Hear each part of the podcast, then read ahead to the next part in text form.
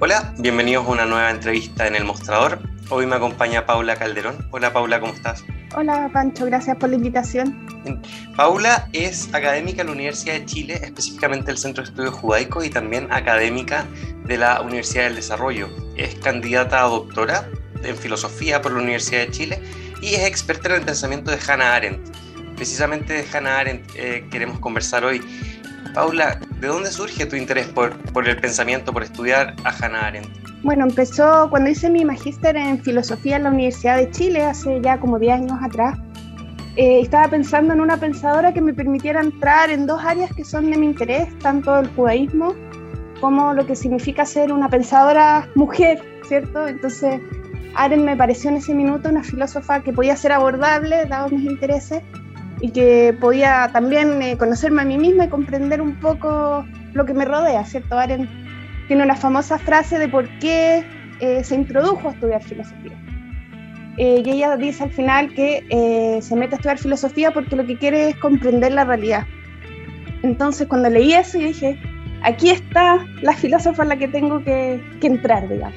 Y según tu experiencia estudiando a Arendt y además haciendo clases sobre su pensamiento, ¿cuáles de sus ideas han sido las que han quedado más plasmadas o más firmemente plasmadas en el pensamiento filosófico occidental y sobre todo político también? Bueno, esa es una pregunta súper amplia y grande. Eh, lo que podría decirte es lo que a mí más me, ha llamado la atención, sobre todo lo que tiene eh, relación con la responsabilidad, los derechos humanos, el rescate de las minorías, de los refugiados, eh, los totalitarismos, la política, yo lo que más me he metido últimamente para mi doctorado es el tema eh, de cómo la experiencia judía para Arendt eh, nos da luces también para entender eh, el siglo XXI, de alguna manera lo que pasó en el holocausto, la Segunda Guerra Mundial, parece que no se ha agotado en nuestra época actual, todavía vivimos como las olitas de esa época y nos sirve mucho para comprender nuestro momento actual. Entonces conceptos como responsabilidad, derechos humanos, migrantes, que uno pensaría que ya a esta altura los tendríamos superados, eh, seguimos en, los mismos temas eh, y seguimos todavía sin encontrar una solución de cómo ponernos de acuerdo entre todos. Entonces, en ese sentido, el discurso de Arendt eh, sigue súper vigente. Precisamente a, unos 100 años del surgimiento de los, del nazismo y el fascismo en Europa, hoy vemos un resurgimiento de ciertos gobiernos de extrema derecha y, sistemas políticos que tienden a la extrema derecha. ¿Cómo se puede analizar esto a los ojos de la filosofía arentiana? Mira, lo primero que se me ocurre en base a tu pregunta y el libro Los orígenes del totalitarismo es la gran advertencia que hace Arendt. Cuando uno va a los orígenes del totalitarismo, ella describe primero cómo surge el antisemitismo, ¿cierto? Pensando en el totalitarismo nazi, ¿cierto? Eh, luego cómo se va dando las distintas fases, y esto no ocurre de un día para otro, sino que es un proceso paulatino, eh, desde que es elegido el, el, gobernante, digamos, hasta que se llega a un gobierno autoritario, dictatorial, fascista, etc. Entonces, como que a mí me da la impresión que el origen del totalitarismo ya trata de reconstruir todo el totalitarismo nazi, con el objetivo también de darnos luces y advertencias eh, post-totalitarismo, eh, ¿qué es lo que debiéramos estar atentos? Porque es muy difícil comprender la época que uno le toca vivir. Y una de las cosas que yo más admiro de Arendt es el ojo que ella tenía para saber leer su tiempo. Pensemos que ella se escapa, ¿cierto?, de los nazis, el 33 llega a Francia, se reúne con grandes intelectuales de la época, se hace muy amiga de Benjamin, eh, y junto a todos estos refugiados alemanes que estaban en Francia empiezan a tratar de comprender su época. Eh, y en ese sentido Aren es súper lúcida.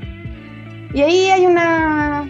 La primera etapa que ella señala del totalitarismo nazi, ¿cierto? Es eh, convertir las personas en superfluas, eh, como en desechables de alguna manera. Entonces, si uno empieza a ver el panorama mundial, ¿cierto? parece ser que esa etapa se sigue dando, obviamente no quizás en un totalitarismo, pero sí en regímenes que tienden a ser más autoritarios o o fascistas, ¿cierto? Entonces ahí es donde uno se pregunta eh, qué es lo que nos pasa como seres humanos que seguimos repitiendo esas conductas.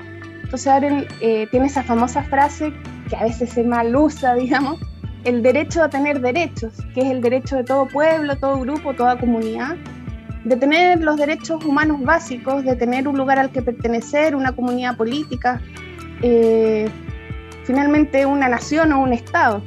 Y vemos hoy en día en el panorama internacional que eso se sigue repitiendo, digamos. Y acá tú me puedes parar si me estoy alargando, pero yo pensaba que desde la experiencia judía de Aren, que es desde donde yo me aproximo, ella eh, analiza mucho lo que pasó en su propio pueblo. Aren era judía y ella parte investigando, ¿cierto?, eh, por qué eh, es perseguida, ¿cierto? Ella ya estaba bastante integrada a la sociedad alemana, su familia también, y trata de comprender qué es lo que pasó, porque ella en el fondo eh, es parte de este pueblo paria. Y esa experiencia que uno podría pensar que Aren investiga solo para los judíos y que es un tema súper específico, que en verdad no tiene nada que ver con nosotros como ciudadanos del siglo XXI, a mí me gusta extrapolarlo en Aren y en Benjamin a nuestra época actual. En el fondo, ¿quiénes son los judíos de hoy en nuestro siglo XXI? O sea, ¿quiénes son hoy los grupos marginados, los grupos que no tienen tierra, los grupos que no tienen derechos humanos? Eh, y en ese sentido podemos ver que siguen surgiendo pueblos y grupos parias, eh, que es algo que no se ha superado a lo largo de la historia. Entonces, llevando los conceptos de estos filósofos al siglo XXI, uno podría decir, bueno, quiénes son los grupos que hoy son considerados como superfluos y que no encajan en la sociedad, eh, cuáles son los discursos eh, autoritarios hacia esos grupos. Y ahí uno puede encontrar muchos, muchos vínculos eh, en lo que Benjamin señala como los oprimidos de la historia, en el fondo. Que estos oprimidos de la historia se van repitiendo a lo largo del tiempo, no solo en el pueblo judío, sino que en distintos grupos que son perseguidos y discriminados. Entonces ahí es donde yo siento que esta visión de Aren es súper vigente. Eh, cómo eh, estamos atentos a los grupos que hoy son marginados. Cuando uno lee Eichmann en Jerusalén, gran obra de Arendt que además fue muy criticada en su época por escribirla, eh, de cierta manera los grupos de, de estudiosos judaicos le, le, reprochan que sea tan dura con los propios judíos durante el holocausto, durante el proceso previo al holocausto. Haciendo un, un, análisis sobre, sobre el sujeto de víctima propiciatoria, estas personas que, que podrían haber caminado, de, visto de forma ex post, con cierta voluntariedad hacia un destino que era terrible. ¿Cómo ves tú a los grupos que se alían, grupos marginados que se pueden aliar con eh, personas que públicamente los denostan? Claro, es una buena pregunta. Eh el concepto de la banalidad del mal, lo primero que uno puede decir es que ha sido re mal usado. De repente uno lee el diario y personas de grupos distintos a los que uno podría pensar se apropian de estos conceptos y los banalizan. Entonces es curioso que el mismo concepto de la banalidad o de lo superficial que puede ser el mal está banalizado por las mismas personas que a lo mejor Aren diría eh, que hacen la banalidad del mal. O sea, a ese nivel hemos llegado ahora que se terminan tergiversando los conceptos y se, se, utilizan para cualquier cosa. A veces uno lee el diario, cartas al director o columnas y, sale el concepto como quien dice cualquier cosa, digamos, y, y, es mucho más profundo que solo decir que algo es banal. Eh, y en ese sentido, claro, Arendt fue duramente criticada por, por, eh, por, eh, por emplear este término que ni siquiera ella dice que es un concepto, sino que lo que ella trata nuevamente es de comprender qué es lo que moviliza a este tipo de criminales que realizan sus acciones eh, siendo personas racionales pero no pensantes. Y en eso justamente yo estoy investigando en mi doctorado la diferencia entre ser un sujeto racional y una persona que piensa. Una persona racional, por decirlo súper simple, es yo me levanto, hago mi pega, mi trabajo, tengo mi familia y funciona en un sistema que está hecho para que uno eh, funcione eh, burocracia, trabajo, familia, etcétera, las distintas cosas que uno hace en su vida cotidiana que sería ser racional. Sin embargo, para Arendt, en su libro Responsabilidad y Juicio, ser una persona pensante tiene relación con ser capaz de dialogar con uno mismo. Eh, que ella va a tomar ese concepto de Sócrates. En el fondo, uno cuando piensa, uno no piensa en solitario, ¿cierto? Si tú te fijas, cuando uno piensa, uno se responde a uno mismo. Yo te digo, Pancho, tal cosa, y por mientras yo estoy pensando en otra cosa, elaborando en un diálogo continuo. Entonces, en ese sentido, incluso cuando nosotros estamos en soledad, dice Aren, seguimos en diálogo. Entonces, nunca estamos solos, porque estamos en el fondo siempre dialogando con nosotros mismos. Y eso sería pensar. Entonces, ¿qué es lo que pasa, dice ella, en estos eh, burócratas o estos criminales como Eichmann?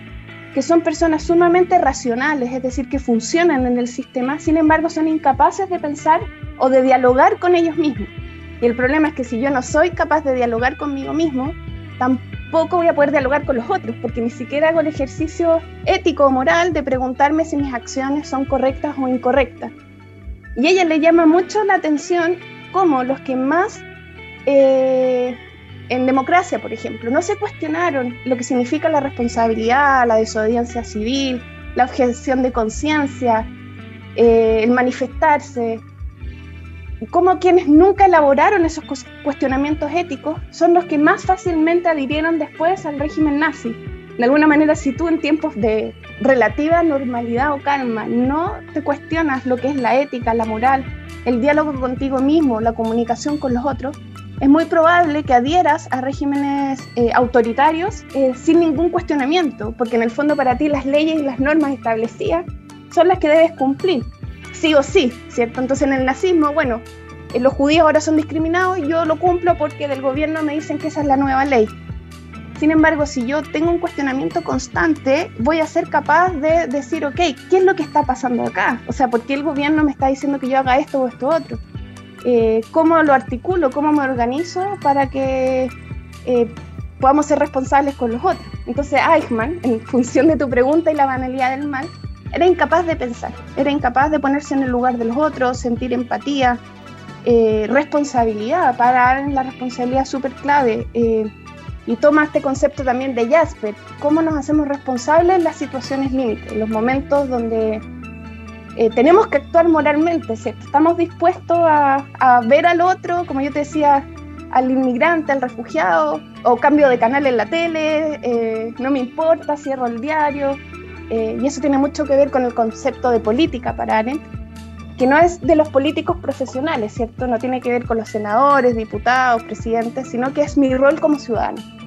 Y eso a mí me apasiona mucho porque todos nosotros somos personas políticas. Entonces, si no me gusta lo que está pasando, bueno, ella diría, creo yo, de acuerdo a mi interpretación, júntate con los otros, manifiéstate, sale a actuar eh, ya sea como desobediente civil, objetor de conciencia, dependiendo del panorama cierto político que haya, y actúa. Y eso es súper apasionante porque la responsabilidad de nuevo está en cada uno de nosotros, más que en los políticos profesionales. Entonces, si no me gusta el panorama político que observo, ella te diría, bueno, en mis propias palabras, empodérate, sal y haz algo por lo que está pasando, Es como una política muy de la acción. Es muy interesante lo que dice sobre la necesidad de agrupación política y de, y de ejercicio de la política en términos ciudadanos. ¿Tú crees que la desarticulación que existe entre los partidos políticos y, las masas, los grupos ciudadanos, son propiciatorios de, eh, experiencias totalitarias o de sistemas eh, de pérdida de derechos humanos?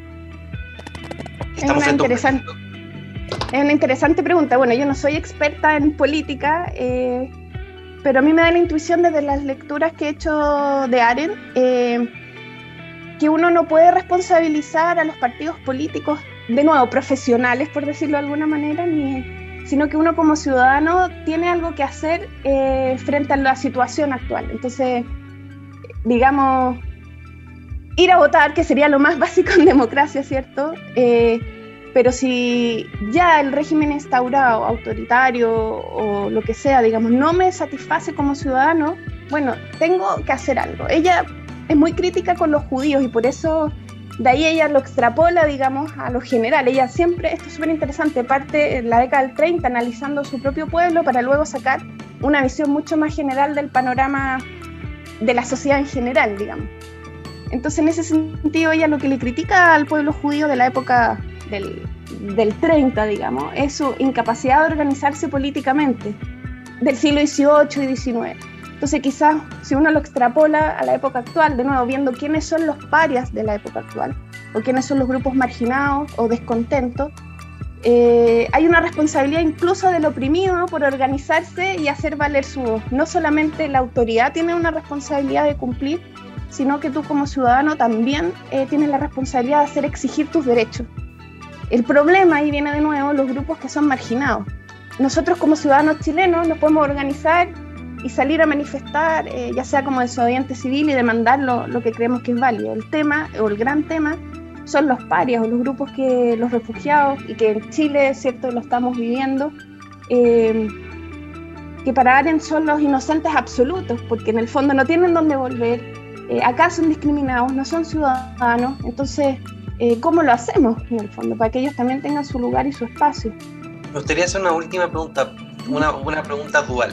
Como profesora y académica, eh, ¿cómo recomendarías tú aproximarte o aproximarse al estudio de Hannah Arendt, que no es una filósofa especialmente sencilla de leer, creo? Y por otro lado, ¿qué lecturas recomendarías? Eh, puede ser de Arendt o de otros temas que, que estés interesada en, en, estudiar o que quieras recomendar. Súper, mira, yo siempre recomiendo a los alumnos porque Arendt tiene mucho, mucho para leer y hay libros que son súper gordos de 500 páginas. Yo creo que agobian a cualquiera, sobre todo cuando uno está recién empezando y cuando uno no viene del área de la filosofía más todavía. Entonces lo que yo siempre recomiendo es partir por los artículos más cortitos. Ya Arendt tiene varios escritos que publicó en diarios, eh, en papers, que son de 10, 15, 20 páginas, y sirve como para empezar a entrar y empezar a conocer, ¿cierto?, el pensamiento de Arendt. Algo que nosotros hemos conversado, ¿cierto?, un texto súper bonito que, y muy ad hoc a la época actual, que no es tan conocido, eh, se llama Nosotros los refugiados, eh, que Aren escribe justamente en base a su propia experiencia como refugiada, ¿cierto? Ella se va de Alemania a Francia, de Francia finalmente llega a Estados Unidos la década del 40, y no era la Ana Aren súper conocida con el pucho, ¿cierto? La voz ronca, sino que era una joven mujer, ¿cierto? Refugiada en Estados Unidos, tratando de, de meterse, ¿cierto? Y escribe en un diario para judíos de Nueva York, eh, alemanes, y lo escribe en primera persona. Entonces eso es súper apasionante porque no es la aren académica, sino que es la aren ser humano, digo yo, eh, donde ella cuenta su experiencia como refugiada en Estados Unidos, cómo la persigue la prensa, tratando de sacar cuñas, cierto testimonio, eh, cómo las mismas comunidades se conforman con dar a veces plata a los refugiados sin eh, darles un sustento emocional o, más de contención, digamos. es, es precioso el texto.